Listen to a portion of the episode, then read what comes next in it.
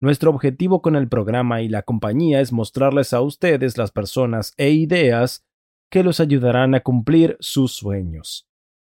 Muy bien, el invitado de hoy es ampliamente considerado como el hombre más duro del planeta y uno de los mejores atletas de resistencia de todos los tiempos. Pero si les tienta descartarlo como el producto de una genética asombrosa, gran crianza o incluso drogas para mejorar el rendimiento, piénsenlo de nuevo, creció en un hogar abusivo, pasó sus años de preparatoria como uno de los pocos niños negros en un pequeño pueblo de Indiana, a unos 30 kilómetros de donde se fundó el Ku Klux Klan tuvo que soportar mucho bullying y apenas logró graduarse con un promedio de 1.6. Luchó contra la obesidad dos veces en su vida con un peso de más de 130 kilos. Tenía alergias graves, rasgo trepanocítico y una cardiopatía congénita que lo dejó con un agujero en el corazón del tamaño de una ficha de póker. Creció sintiéndose blando y débil, sin autoestima. Pero a pesar de todo eso, un día decidió que iba a dejar de decir pobre de mí y empezaría a patear traseros. Eso lo puso en el camino de transformarse en el hombre más duro del mundo. ¿Lo hizo? Bueno, es el único miembro de las Fuerzas Armadas de Estados Unidos que completó el entrenamiento SEAL, la Escuela de Guardabosques del Ejército y la capacitación de controladores aéreos tácticos de la Fuerza Aérea. Ha completado el infame destructor de hombres conocido como Hellwig tres veces, incluyendo dos en un solo año y uno que comenzó y terminó con múltiples fracturas por estrés y una hernia. Sirvió en combate en Irak, fue el guardaespaldas del primer ministro iraquí, una vez tuvo el récord mundial Guinness por la mayor cantidad de flexiones en 24 horas haciendo 4030. Ha corrido 8, 8 carreras consecutivas de 160 kilómetros durante 8 fines de semana consecutivos. Corrió más de 1100 kilómetros en un solo año. Y eso es el equivalente a correr 267 maratones. Creo que está claro que este hombre es una bestia que se hizo a sí misma, así que por favor, ayúdenme a recibir al hombre que una vez corrió una ultramaratón con neumonía. El rey sin excusas. David Goggins. Muchas gracias por venir. Gracias, gracias por invitarme. Es un gusto, te lo aseguro. Las cosas que has hecho son absolutamente increíbles, pero lo que encuentro fascinante es que si solo lees tu letanía de cosas que has logrado, solo asumes, oh, debes ser realmente talentoso, eres muy fuerte, en gran forma, pero cuando ves la foto delante es bastante sorprendente. Claro. Entonces, ¿cómo fue ese momento cuando te miras en el espejo el día que decides, está bien, espera, ya es suficiente? Bueno, fue algo loco para mí, ¿sabes? Tomó un tiempo llegar a ese punto en el que ya era suficiente. Em, ¿Qué sucedió? Llegué a casa una noche del trabajo fumigando plagas y para resumir, encendí Discovery Channel y vi a algunos tipos entrenar en un entrenamiento de la Marina y estaban pasando por Hell Week y les estaban pateando el trasero. Ya sabes, en el agua los tipos tocaban la campana, hay sufrimiento y yo pesaba unos 130 kilos y tenía que hacer un cambio en mi vida. ¿Sabes? Había tocado fondo y no había ninguna escapatoria y yo era exactamente lo que decían que iba a ser, que era nada así que tuve que hacer un cambio. ¿Qué parte del sufrimiento fue? Es interesante y lo entiendo, pero quiero que lo expliques. ¿Por qué el sufrimiento fue la cosa que activó ese pensamiento? Bueno, creo que mi infancia vengo de un mal entorno. Me llamaban negro a diario cuando era pequeño. Ah, vivía en un pueblo. La sede del clan en ese momento estaba a unos 20 ah, minutos de donde vivía. Un hijo de los altos mandos del KKK era mi compañero de escuela me llamaba negro todo el tiempo. Compré mi primer auto y pintaron en él negro te vamos a matar. Era un niño inseguro y asustado. Y la única forma en que podía encontrarme a mí mismo era sometiéndome a lo peor posible. Porque tú tienes la idea, eso es tan contradictorio. La mayoría, eso es precisamente de lo que quieren escapar. Claro. ¿Qué pensabas en ese momento? ¿Tenías sobrepeso? ¿Habías sido agredido toda tu vida hasta ese momento? ¿Qué te hizo decir, muy bien, maldito, eso, eso es lo que tengo que hacer? Bueno, nadie me estaba ayudando. Y mi madre, mi, mi padre, mi madre era algo irregular. Tenía tres trabajos, estudiaba a tiempo completo, nunca estaba en casa. Una vez esta persona hizo un dibujo mío y decía Te mataremos negro en mi cuaderno de español. Cielos. Y se lo llevé al director. Y el director dijo deletrearon mal negro. Eso fue lo único que pudo decirme. Para resumir, me di cuenta de que no había nadie para ayudarme. Y la sensación que tenía diario, comencé a raparme a los 16 años. Y la sensación que tenía al mirarme al espejo era horrible. Y no quería sentirme así. Y lo único que sentí fue un chico sin futuro, un chico asustado. Y la mayoría aceptará eso y buscará ayuda. Pero lo mejor que me pasó, nadie me ayudó. Nadie sintió pena por mí. Nadie me miró y dijo, ¿cómo pasaría hoy? No me ayudaron ni les dijeron, deja de molestarlo. Antes no les importaba. El KKK marchó en un desfile del 4 de julio. Debían quedarse 100 metros detrás, pero podían marchar. Wow. Así era el pueblo. Mi madre se preocupaba por mí, pero mi papá nos destruyó. Ella hizo lo que pudo. Yo tenía que entender que no iba a ser un niño asustado por siempre. La forma de darle la vuelta era sufrir. Tuve que formar callos en mi cerebro, de la misma forma en que formé callos en mis manos. Rompí el libro Guinness de los récords de flexiones hace mucho, pero no fue nada fácil. E hice 67 mil flexiones para poder romper el récord. Para hacer 4.030 flexiones, tuve que hacer 67 mil como entrenamiento. Wow. Y yo me di cuenta que para convertirme en el hombre que quería ser, me veía como la persona más débil que Dios haya creado. Pero nunca culpé a Dios por lo que viví. Y yo quería cambiar eso para ser el hombre más duro del mundo. ¿Funcionará? No lo sé, era un objetivo. Y mi objetivo cuando estaba ahí, sin ir a la escuela, siendo agredido, sin tener autoestima, pensaba, la única persona que puede modificar esto soy yo. Puedo modificarlo sometiéndome a las peores cosas posibles para un ser humano. Es la única forma en la que formaré mi mente para soportar cualquier cosa que venga hacia mí, callos en mi mente, de dolor y sufrimiento. Eso es muy poderoso, es una idea increíble. Obviamente, escuchando algunas de las cosas de las que hablas, una cosa que dices es, bueno, es difícil ser duro, ah, mantenerlo o intentarlo cuando estás viviendo en, bueno, incluso dijiste en una mansión de Beverly Hills, viejo. Yo estaba ahí sentado pensando que tienes toda la razón, pero lo que encuentro muy interesante es cómo como especie huimos del dolor, huimos del sufrimiento, y una razón, lo he dicho antes, pero una de las razones por las que no tenemos hijos es que creo que necesitas algo que sea ah, brutal, sea difícil, sea penuria, que te saque del eje, que te haga sentir mal, porque en el proceso de reconstruir y poder volver de eso, al volver puede ser alguien, pero al menos, al menos que lo pruebes, que lo hayas vivido, no hay esperanza. Entonces, ¿cómo tomas a alguien que amas y lo obligas a pasar por eso?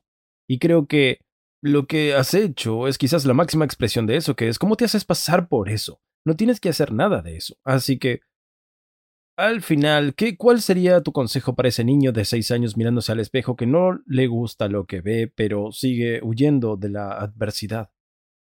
Bueno, mi mayor consejo sería, primero, no le gustará lo que diré, porque voy a decir exactamente lo opuesto a lo que piensa el mundo moderno. Hoy en día leemos muchos libros. Como humanos, queremos saber cómo ser alguien más.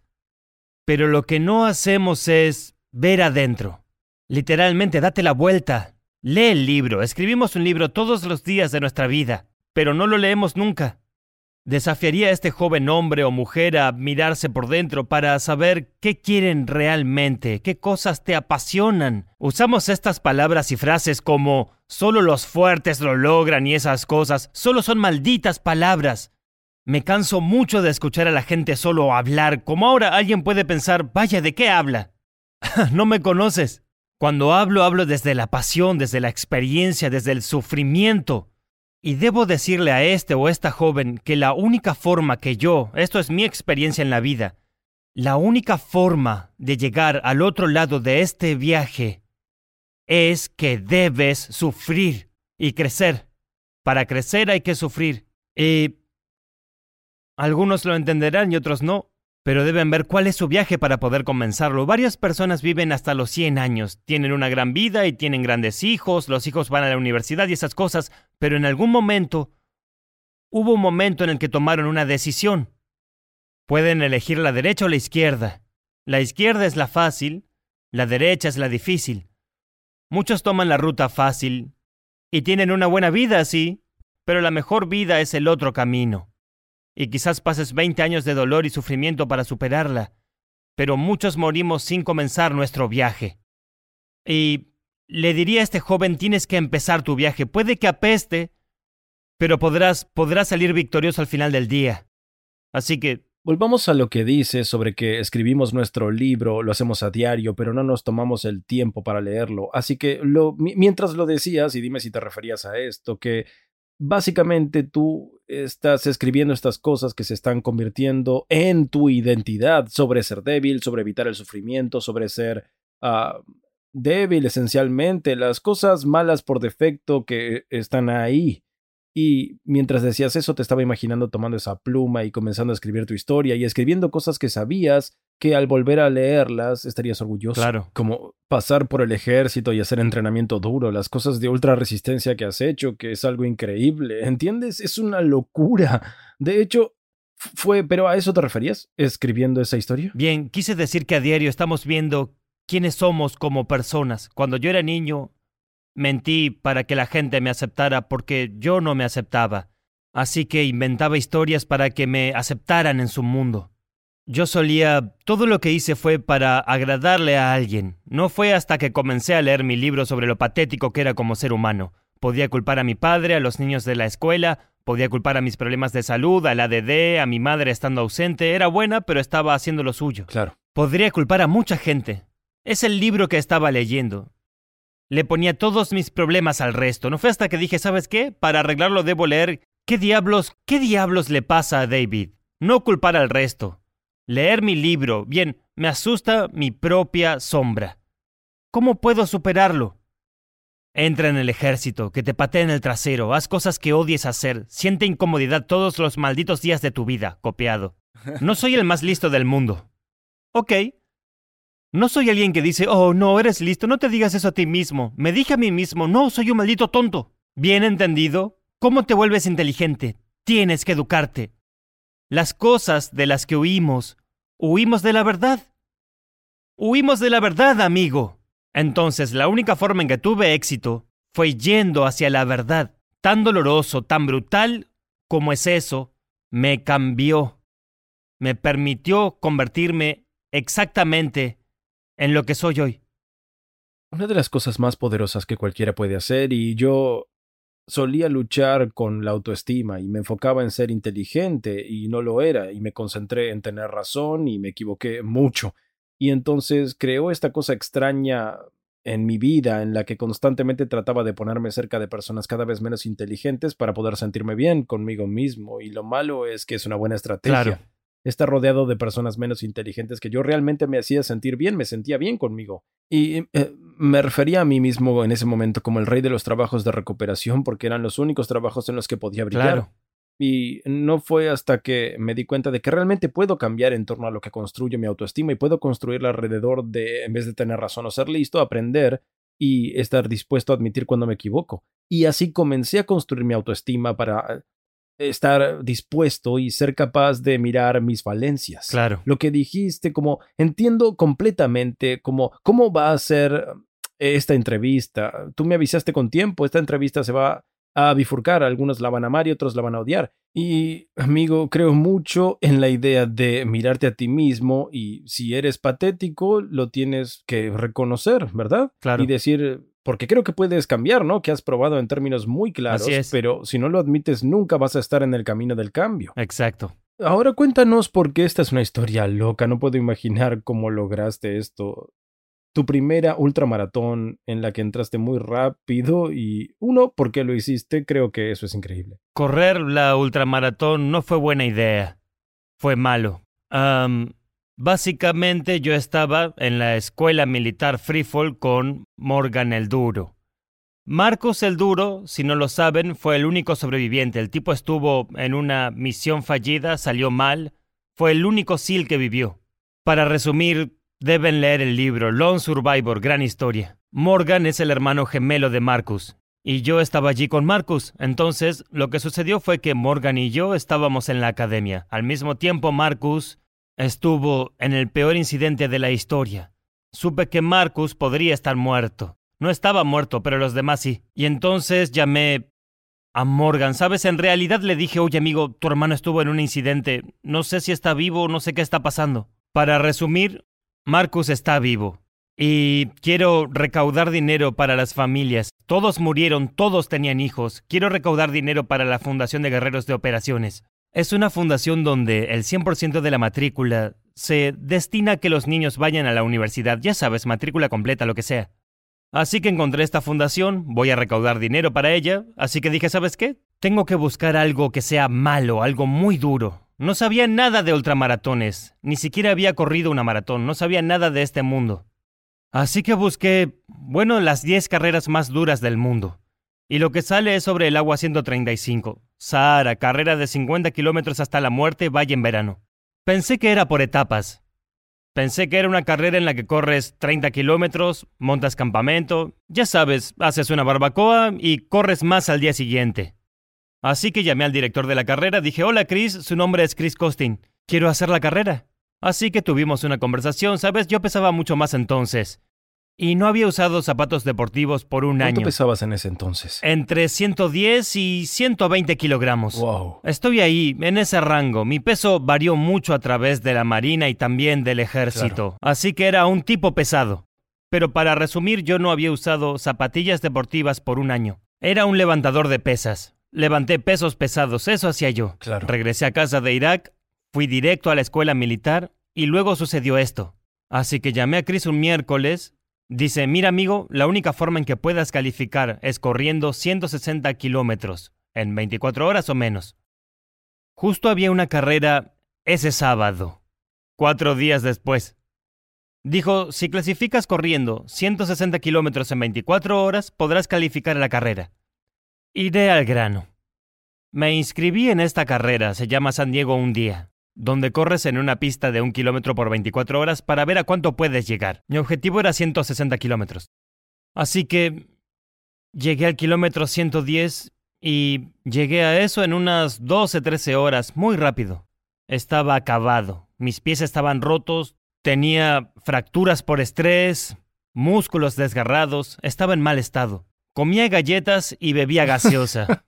Eso es todo. No tenía agua, no sabía qué estaba haciendo allá afuera, tenía puestos unos calcetines, era algo ridículo, lo era, era un payaso. Así que me senté en el kilómetro 110 y en ese momento estaba casado. Y miro a mi esposa como diciendo, estoy, estoy arruinado. Entonces, literalmente empiezo a ponerme blanco. Y un moreno se vuelve blanco, estás bastante mal. Así que ahí estoy, estoy arruinado en una silla. En el kilómetro 112 me faltan 48 kilómetros más, estoy agotado, tengo que ir al baño. Los baños estaban muy cerca. Fui a defecar y no puedo salir de la silla. Estoy orinando sangre en mi pierna, Wow. defecando por todos lados y me faltan 40 kilómetros. Y no puedo pararme, mi, mi presión arterial está mal. He estado tres semanas enteras en la escuela militar, superé muchos obstáculos en mi vida. En los últimos 40 kilómetros de esta carrera, me doy cuenta que un ser humano ya no es tan humano. Tenemos la habilidad de llegar a un gran estado si estás dispuesto a sufrir. Pero de verdad, tu cerebro y tu cuerpo, al estar conectados, pueden hacer lo que sea. Y estos últimos kilómetros fueron un antes y un después. Estaba destruido. Nunca había sentido tanto dolor en mi vida. Estaba, para mí, al borde de la muerte. Y pude reducir estos 40 kilómetros a pequeñas partes. Estaba motivado. No voy a decir más porque la motivación es basura. La motivación va y viene. Al motivarte, lo que sea que está enfrente de ti será destruido. Así que me senté en esta silla y estaba motivado para triunfar en esta carrera y en ese momento yo pensaba en los tipos que murieron y... No voy a fallar ahora, ¿cierto? Esto se convirtió en algo personal. Esto se convirtió en mí contra la carrera, yo contra los que me llamaban negro, yo contra mí. Solo se convirtió en algo que tomé tan tan violentamente personal. Y reduje esta cosa a pequeños pedazos. Dije, está bien, tengo que nutrirme, tengo que ponerme de pie antes de poder seguir aquí y bajar de esta silla para hacer 40 kilómetros. Así que pasé por estos pequeños pasos y pude levantarme. Y luego, desde ahí, empecé a caminar con quien era mi esposa en ese momento. Y dice, no llegarás a tiempo. Dice, estás, estás haciendo un kilómetro por hora. Llegué a las 120. Cuando ella dijo que no iba a poder lograrlo, corrí los últimos kilómetros sin parar. Y puedo mostrarte ahora mismo, cuando terminemos esto, de hecho te mostraré ahora. Fue hace años. Tuve que poner cinta de compresión en mi tobillo. Esto fue hace años. Tenía literalmente el tamaño de una gran moneda. Tuve que ponerle cinta de compresión.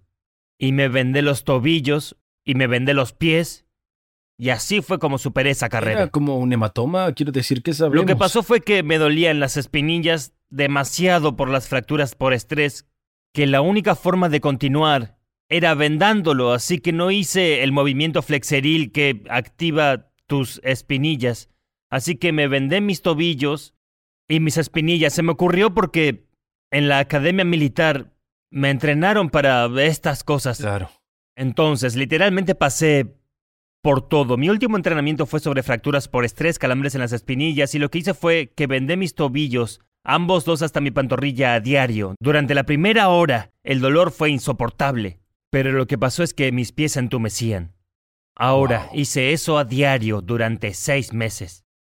¡Wow! Así pasé mi tercera Hellweek. Estaba tan destrozado de las dos primeras que el comandante dijo, oye, el director dijo, esta es la última vez. Así se me ocurrió la idea de hacer eso. Entonces, con respeto, la gente puede escuchar esto y decir, este tipo es sádico, está loco, él es... No, si sabes cómo se me ocurrió, te das cuenta de que era un niño asustado, que encontró motivación y pasión para hacer algo mejor de lo que pensaba que era. Eso es todo. Dios, voy a hacer la pregunta, voy...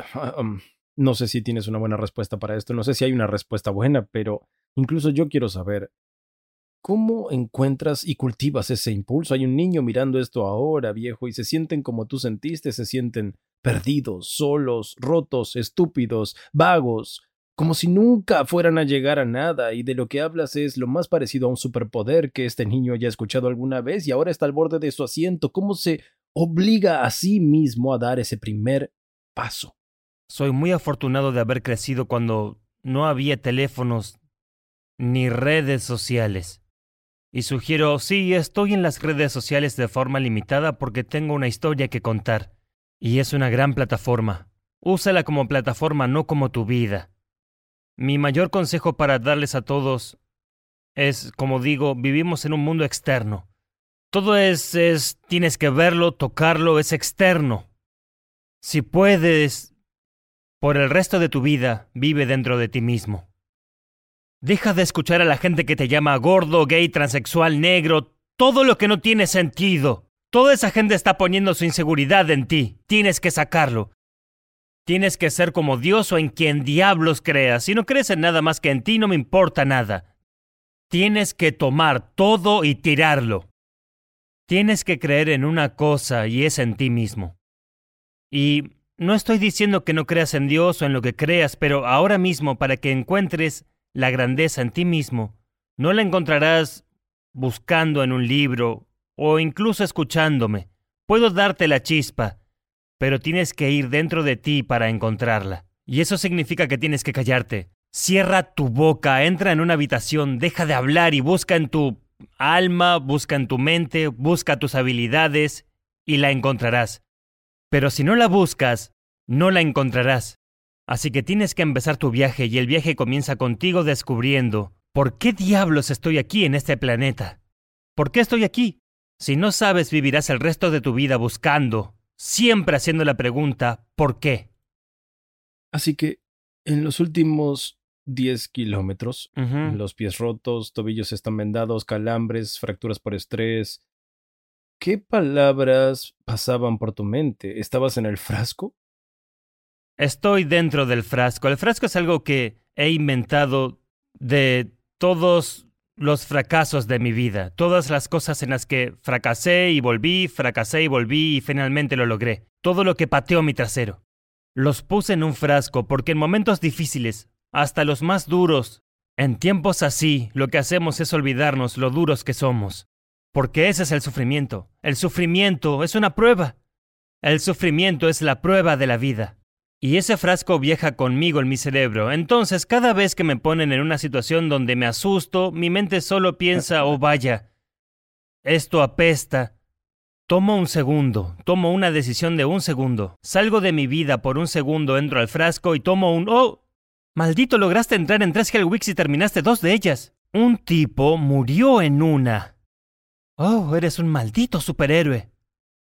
Lo eres, lo vuelvo a poner en el frasco y recuerdo quién soy en realidad. No soy ese niño al que llamaba negro, ya no soy ese niño, este es quien soy ahora. Es un recordatorio de quién eres en tu esencia adentro. Pero lo que me decía a mí mismo todo el tiempo en esa pista, y esto, esto me digo a mí mismo, el diálogo interno y la visualización son dos claves de mi éxito.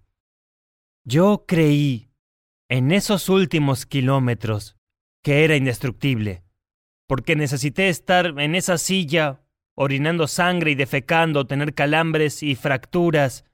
Usé todo eso para la motivación. Frente a la negatividad, uso diferentes motivaciones. Me dije a mí mismo, ¿quién en esta maldita tierra seguirá ahora mismo? Tú sigues. Tú sigues. Tienes que ser el maldito más duro del planeta, ¿es verdad? Me importa un diablo. En ese entonces... Claro me llevó a la meta de esa carrera. Me lo creí, y lo creo hoy. Lo creí hasta donde mi cuerpo dijo, Él no va a parar. Y eso, tomé las cosas negativas, ibas al hospital, esto y aquello, y pensé, ¿quién podría siquiera subirse a esa silla? Tú. ¿Quién pensaría siquiera en vendarse fracturas por estrés? Tú. Usé esas cosas para la motivación voy a usarlos como motivación. Quiero decir, eso es jodidamente poderoso. Háblame de el lado oscuro. Es algo por lo que estoy seguro de que recibes críticas. Es algo en lo que pienso mucho. creo que la gente debería intencionalmente estar motivada por la belleza y la rabia. Y mucha gente tiene miedo de lo negativo. ¿Qué poder has encontrado en la oscuridad? Primero, antes de responder esa pregunta, quiero decir a todos, soy el hombre más feliz del planeta Tierra. Así que la gente puede tomar esto como muchos lo hacen. Vivimos en una sociedad muy debilitada. Entonces, cuando escuchan un tipo retro como yo, de la antigüedad de Garanimals, a menudo piensan este tipo no es feliz. Así que si creen que soy infeliz, es mentira. Habiendo vivido la vida que viví y visto el otro lado, sin tener miedo a enfrentar lo que estaba enfrente mío, me ha hecho feliz. Dilo de nuevo. Y, de hecho, déjame ver si entendí. Llegar al punto donde no tienes miedo de enfrentar lo que está al otro lado, que quiere atacarte, te ha hecho feliz. Correcto. Correcto. Es muy poderoso, espero que hayan escuchado. Correcto, me hizo muy feliz. Básicamente no camino con una gran sonrisa en la cara todo el tiempo, así que ya sabes, feliz Navidad. Pero Básicamente, el lado oscuro es todos tenemos un tarro y todos tenemos un tarro de estiércol. Ese es su nombre oficial. Es un tarro de estiércol donde las cosas no están yendo nada bien. Y en Hellwick, lo que hacen en Hellwick, aquí es donde fui al lado oscuro. Lo que hacen en Hellwick es que diseñan toda la semana para encontrar tus fallas y hacen un buen trabajo. Son 130 horas de formación continua. Puede que duermas dos horas y te den una paliza. Encontrarás todo lo malo de tus pensamientos. Y luego comienza Hellwick. Y esa es la belleza de esto. Y para mí, yo no soy un tipo engreído ni nada de eso. Sabes, no tengo mucho talento en nada. Lo que me ayudó a pasar malos momentos fue el lado oscuro. Yo inventé mi nombre es David Goggins. Inventé a Goggins. Goggins es el tipo que puede con cualquier cosa que le pongas delante. Si quieres romper mis piernas, que así sea. Tengo una manera de ir a un lugar como lo hice en esa carrera, donde el dolor y el sufrimiento que me pusieron en Hellwick, revertiré ese dolor y sufrimiento y tomaré tu alma.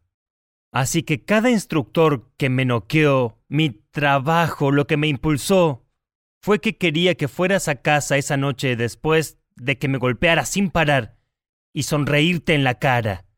Quería que te sintieras peor que yo y te ibas a casa a una cama cálida con tu esposa e hijos y una buena comida y yo aún estaba ahí luchando, sufriendo durante otras cien horas. Quiero que pienses en mí, sabiendo estoy cómodo, estando muy incómodo. Y quiero que pienses en lo mal que lo pasaste en Hellwick. Qué incómodo estabas y cuánto querías renunciar, sabiendo que no pienso de esa manera. Así que el lado oscuro es algo que he diseñado. Es un lugar malvado al que puedo ir, donde pocas cosas pueden dañarme. Uso el daño que estás queriendo hacerme, lo doy vuelta y lo uso. ¿Quieres usarlo como kriptonita? No. Para mí es poder. Lo uso para la fuerza. Convierto pensamientos negativos en positivos.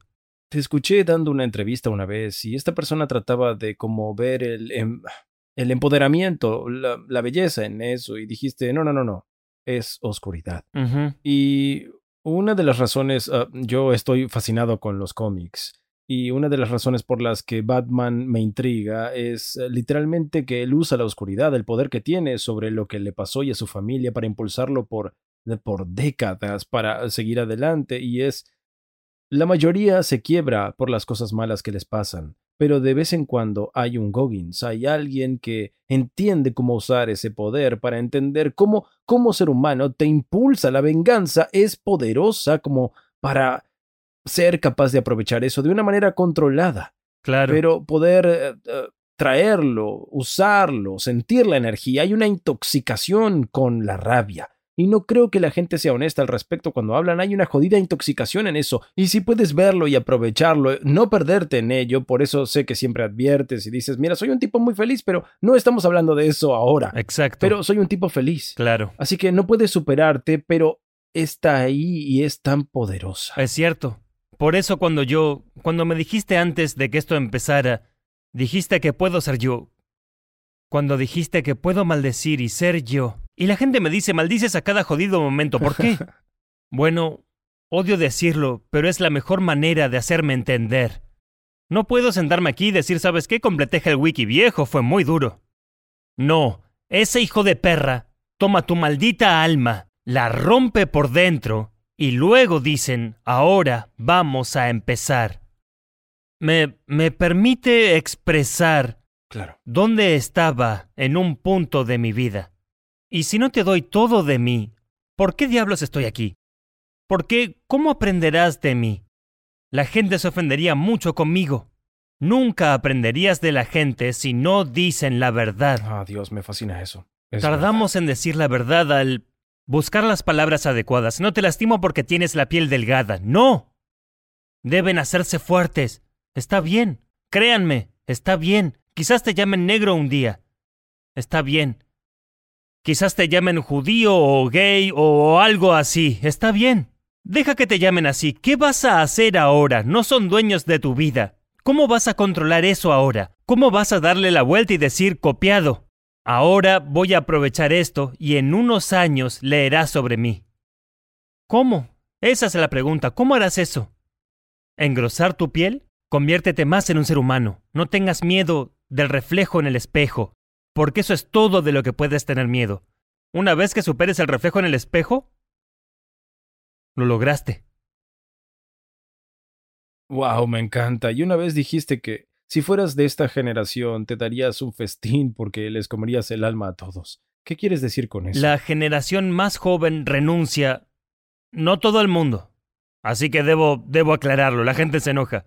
Así que no todos. La mayor parte de esta generación renuncia al segundo que les dicen, lo hiciste mal, lo hiciste mal, o les gritan. Es tan fácil ser grande hoy en día porque los demás son, la mayoría son débiles.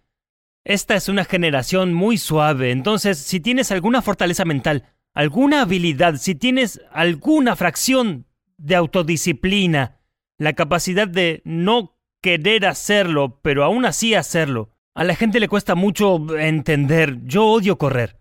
Lo que me vuelve loco es que la gente se detiene y pregunta, ¿por qué corres si lo odias? ¿De qué estás hablando? Tampoco quiero ducharme y comer, odio eso también. Así es la vida, amigo.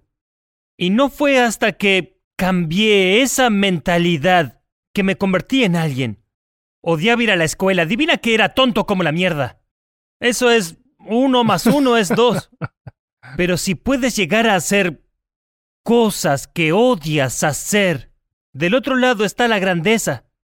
Eso es lo que la gente no entiende. Al correr, soy insensible a mi mente. No estoy entrenando para una carrera. Estoy entrenando para la vida. Estoy entrenando para el momento en que me llamen a las 2 a.m.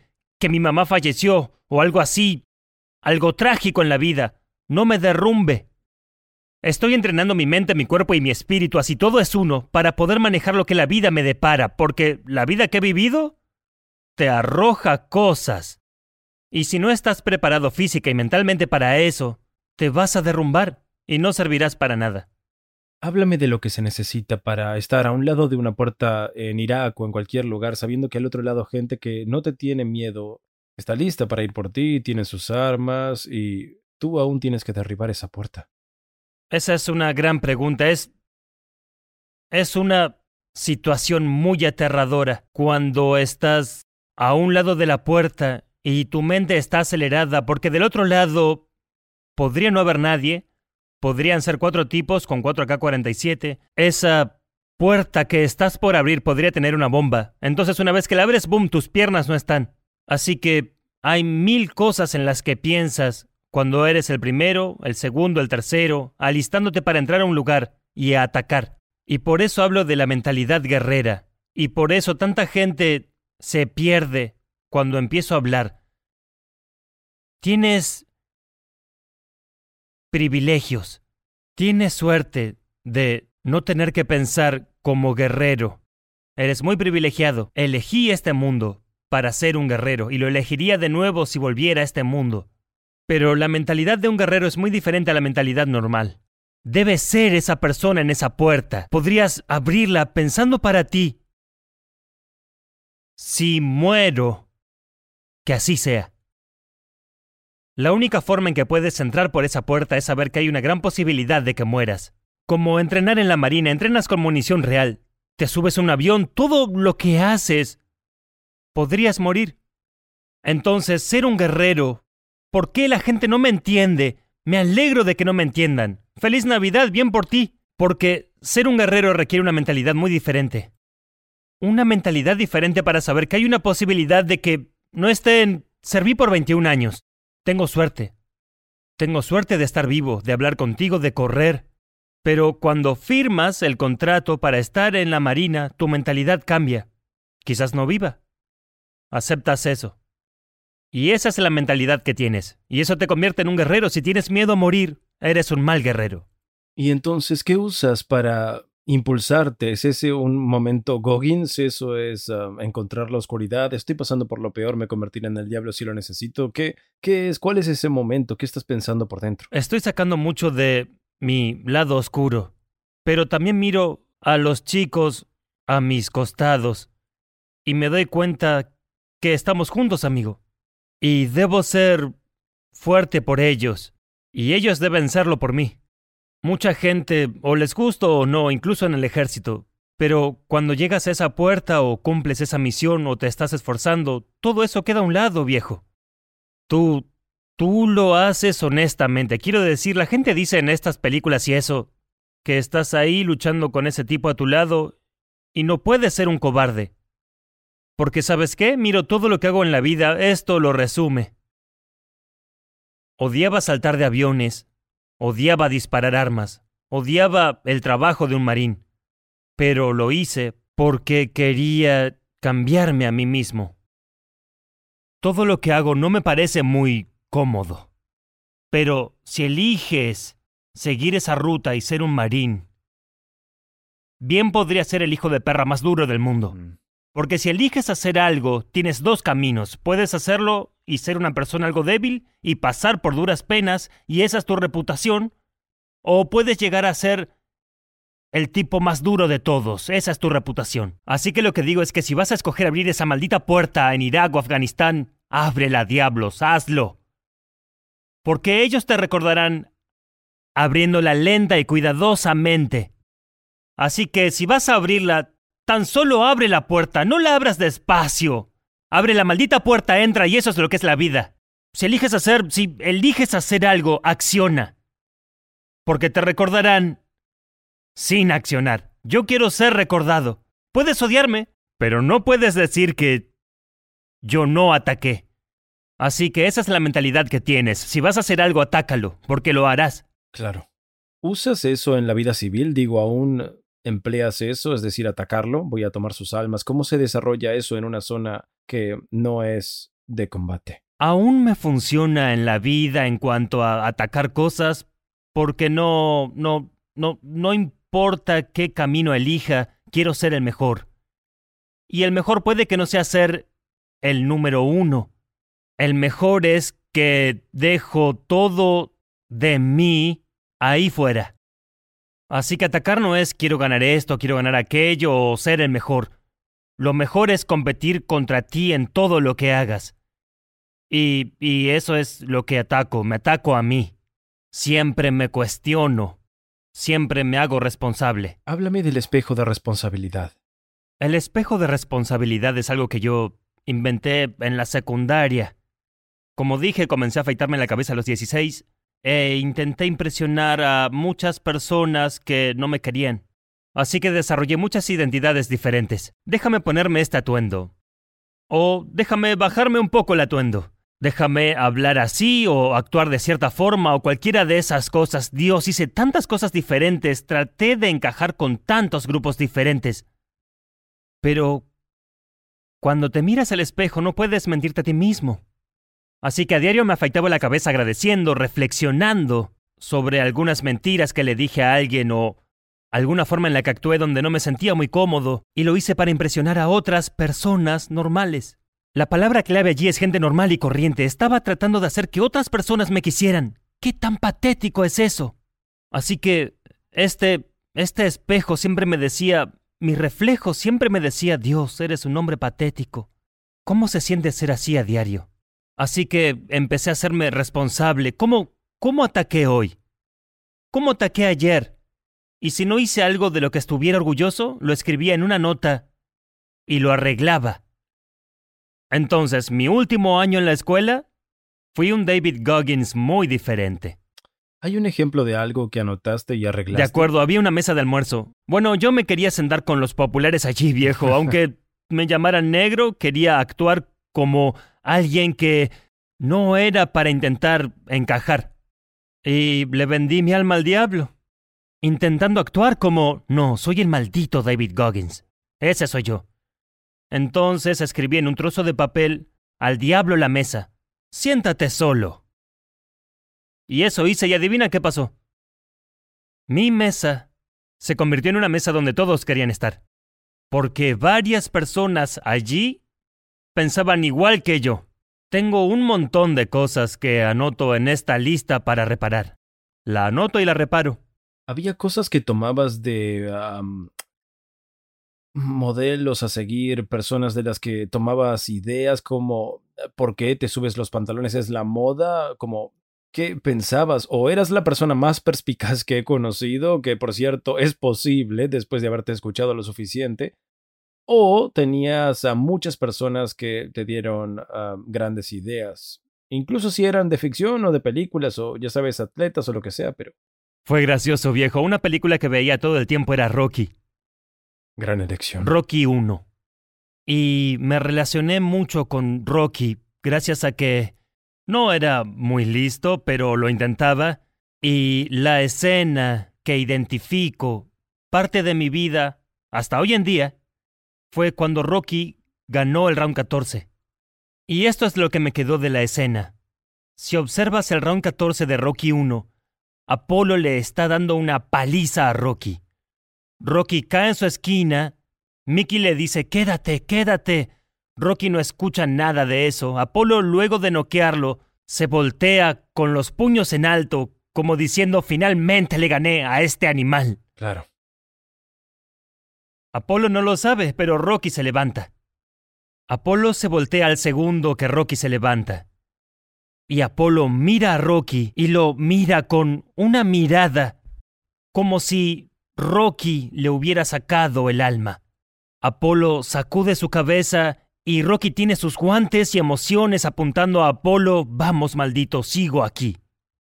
Y empieza a sonar esta canción que escuché, así que cuando rompí el récord Guinness me tomó 17 horas hacer 4.030 flexiones. Escuché una canción, 17 horas. Dos minutos y 17 segundos. Da da da da da da. Escuché esa canción por 17 horas, Wow. sin parar de repetirla. Así que la imagen en mi mente de un hombre no era uno que tenía pendientes, pantalones caídos, tenía esta imagen en mi mente y yo iba a cumplir eso. Y no seguí ninguna tendencia, detuve tendencias, dejé de ser el tipo que, oh, eso es nuevo, mira, al diablo con eso, no es eso en lo que creo, no lo haré, esto es lo que quiero ser y es quien voy a ser. Así que Es increíble. ¿Cómo experimentas belleza y alegría en tu vida? ¿En qué situaciones te pones? ¿Qué te hace reír? ¿Qué es, eh, qué es divertido para ti? Es gracioso que digas eso. Me retiré del ejército en noviembre de 2015. Y estaba girando, girando, girando y girando. Y realmente nunca...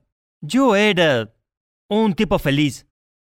Pero nunca se me ocurrió decir, quiero viajar aquí para divertirme o hacer esto o aquello. Nunca fui esa persona. Pero la primera vez que tuve la oportunidad de experimentar la verdadera felicidad y la paz fue cuando, bien, lo que hice para ser quien soy hoy le cobra un precio a tu cuerpo.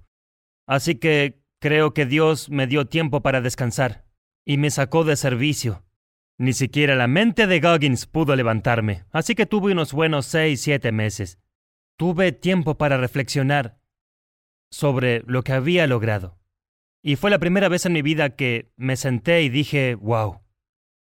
Porque yo puedo contarte algo de la historia, pero solo yo sé la verdad exacta de lo brutal que fue mi vida y cómo no debía estar aquí hoy. Y sobre la mente y lo hermosa que es. Entonces, ¿qué me trae alegría y felicidad? Saber lo hermosa que es la mente. Y yo soy una de las pocas personas que no leyó sobre eso y luego lo experimentó con alguna droga. Experimenté la belleza de la verdadera voluntad. Un al diablo, voy a fracasar, voy a fracasar, voy a fracasar, voy a fracasar. Y lo logré. Tan solo hablar de eso me produce, yo sé lo que hice. Y no necesito viajar a algún lado, tener esto o aquello. Lo tengo todo aquí en mi mente. La belleza es recordar a este joven tonto que llamaban negro y ver dónde estoy hoy. Y cuando finalmente llegas a ese punto para mí, es la paz de por vida. Podría morir ahora mismo en este programa y seré un hombre feliz. Entonces, esa es mi felicidad, es mi reflexión sobre el sufrimiento de mi camino, saber que nunca renuncié ni fui guiado por nadie en este planeta. Fui guiado por algo mucho más poderoso y escuché. Y elegí el camino de mayor resistencia, talento no requerido. Muy bien. Dijiste que viviste como un monje. ¿A-. ¿A qué te referías? ¿Cómo se ve? ¿Por qué lo haces? Bien, me estiro todos los días por unas dos horas. No bebo, no salgo mucho. Mi régimen es me levanto, como avena, corro, vuelvo, hago pesas. Me gusta el deporte, no salgo de casa, casi nunca, solo para estas cosas. Y luego por la noche encuentro gente en la que confío que es un grupo muy pequeño de personas, personas honestas y reales conmigo. Gente que moriría por mí y yo por ellos, que no es poco decir carajo. Y todo lo demás, viejo, haz lo tuyo. Y me digo a mí mismo, te dejaré ser tú mismo. Yo no juzgo a las personas, no te critico, quieres ser un idiota, un tonto, no ser un buen ciudadano, entonces hazlo. No me importa, viejo. Luché por este país para que hagas lo tuyo. Y quiero que hagas lo tuyo porque yo haré lo mío. Y voy a hacer lo mío hasta que me muera. Y creo que me gané ese derecho. Muchos ni se lo han ganado. Vivir aquí no te hace tener ese derecho. Debes... debes vivir un poco. Vive. Y luego ten algo para decir. O cierra la boca, ¿entiendes? Bien, si tuvieras, quizás sea imposible de responder, pero si vieras al mismo chico de antes que quiere dar ese primer paso, quieres que vaya a experimentar la vida, ¿qué cosa específica le dirías que hiciera primero? Primero le preguntaría, ¿quién eres? En lo profundo. Y si no puede responder eso, la charla se acabó. No puedo decirle nada. Claro. Si no sabes quién eres, si no sabes quién eres, no puedo decirte quién eres. ¿Cómo es la siguiente fase de tu vida? No puedes imaginar lo intrigado que estoy de verte en los próximos 5 a 10 años. Bueno, honestamente, he sido bendecido de sobrevivir la vida que viví y salir del otro lado con conocimiento ganado. Ojalá pueda ayudar a la gente que cree que es mucho menos de lo que realmente es ayudarlos a encontrar la grandeza en sí mismos, y la grandeza no es correr 150 kilómetros o hacer mil flexiones para ser un marín. La grandeza es lo que sea que hayas soñado en tu mente. Primero debes verlo, primero tienes que crear esta visión en tu mente. Y ahí es cuando yo entro en juego, una vez que creas esta visión en tu mente. ¿Cómo llegarás a eso ahora? Y ahí es cuando yo entro en juego. Primero debes crear tu visión. No es externa, es la visión, está dentro de ti. Así que hasta que crees eso, no soy nadie para ti. ¿Estás escribiendo un libro? Poco a poco estoy escribiendo un libro ahora, me llevará unos cuatro o cinco años. Porque tengo muchas cosas que decir, podrían ser varios, varios libros. Pero el primero será sobre mi historia de vida. Cómo crecí y las lecciones que aprendí en el camino. Pero bueno, tengo mucho de qué hablar, qué decir, y quiero darle a la gente algo más que esperanza. Así que... Muy bien. Antes de mi última pregunta, ¿dónde pueden encontrarte todos en línea? DavidGoggins.com. Um, mi Instagram es David Goggins. En Facebook, David Goggins. Arroba David Goggins. Ya sabes, me encontrarás. Lo harás. Busca David Goggins en Google. Descubrirán cosas asombrosas sobre ti. Ah, de acuerdo, última pregunta. ¿Cuál es el impacto que quieres tener en el mundo? El impacto que quiero tener es... Buena pregunta, amigo. Es una pregunta que me he hecho varias veces y tengo varias respuestas, pero la más grande es... Todos, todos tenemos grandeza. No importa si... Si te crees tonto, te crees gordo, no importa si eres gordo, si has sido intimidado, o no importa si regresas de Irak o Afganistán y no tienes piernas o no tienes brazos o lo que sea, hombre, todos tenemos grandeza. Solo debes encontrar el coraje. Debes encontrar el coraje, ponerte los audífonos y silenciar el ruido de este mundo y encontrarla. Y encontrarla está ahí, pero te costará trabajo, coraje, mucha disciplina, llevará todas las habilidades no cognitivas. Todas las habilidades no cognitivas para ser grande. Sabes, ser listo es bueno, todo eso es bueno, es todo cognitivo. Son las habilidades no cognitivas las que te diferencian del resto. Y de eso se trata. Vaya, David, muchas gracias, por venir al programa. Gracias. Fue increíble. Chicos, este es uno de esos momentos en que mientras lo investigaba, literalmente sentí que debería entrevistarlo en un balde de agua helada o algo. Y esto no solo lo digo por decir. Ayuné durante mi preparación porque se sintió bien ponerme en una situación más difícil mientras hacía eso. Ah, me dan ganas de encontrar más formas de superar las dificultades y esa es una de las cosas que espero que se hayan llevado de él. Es como pueden crear algo desde cero y lo experimenté al revés, así que vi todas las cosas que había hecho, las carreras que ganó, pasó por Hellwick tres veces, tuvo, ah, tuvo éxito en tres ramas de la milicia, nadie había hecho eso antes, el récord de flexiones, todo eso Y luego descubrí que le había costado todo y te das cuenta de lo insidiosa y tonta que es la idea de que alguien es mejor que tú, más dotado genéticamente que tú, se desliza en tu mente como una forma de sacarte del apuro. No para hacerlos más extraordinarios, parecen extraordinarios para que no asumas tu responsabilidad y escuchar las cosas por las que pasó y una cosa que ni siquiera salió al aire, hizo la mayoría de las cosas antes de que le arreglaran el corazón, así que su corazón estaba al 60% de su capacidad. Aún así hizo todo eso. Este es un hombre que orinó sangre y se levantó y siguió corriendo por 40 kilómetros más.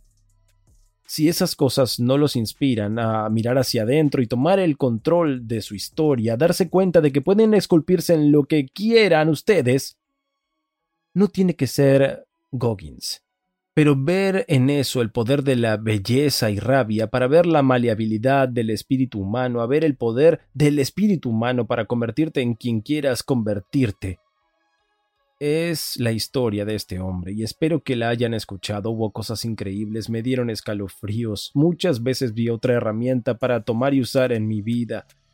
Espero que le hayan sacado tanto provecho como yo. Está bien, si aún no lo han hecho, no olviden suscribirse. Hasta la próxima, amigos. Sean legendarios, cuídense. Muchas gracias por Gracias, viejo. Gracias. Hola a todos, gracias por acompañarnos en otro episodio de Impact Theory. Si este contenido agrega valor a su vida, les pedimos que vayan a iTunes y Stitcher a calificarnos. No solo nos ayuda a construir esta comunidad, que al final es lo que nos importa, pero también nos ayuda a conseguir invitados aún más increíbles para que compartan su conocimiento con todos nosotros. Muchas gracias por ser parte de esta comunidad y hasta la próxima. Sean legendarios amigos.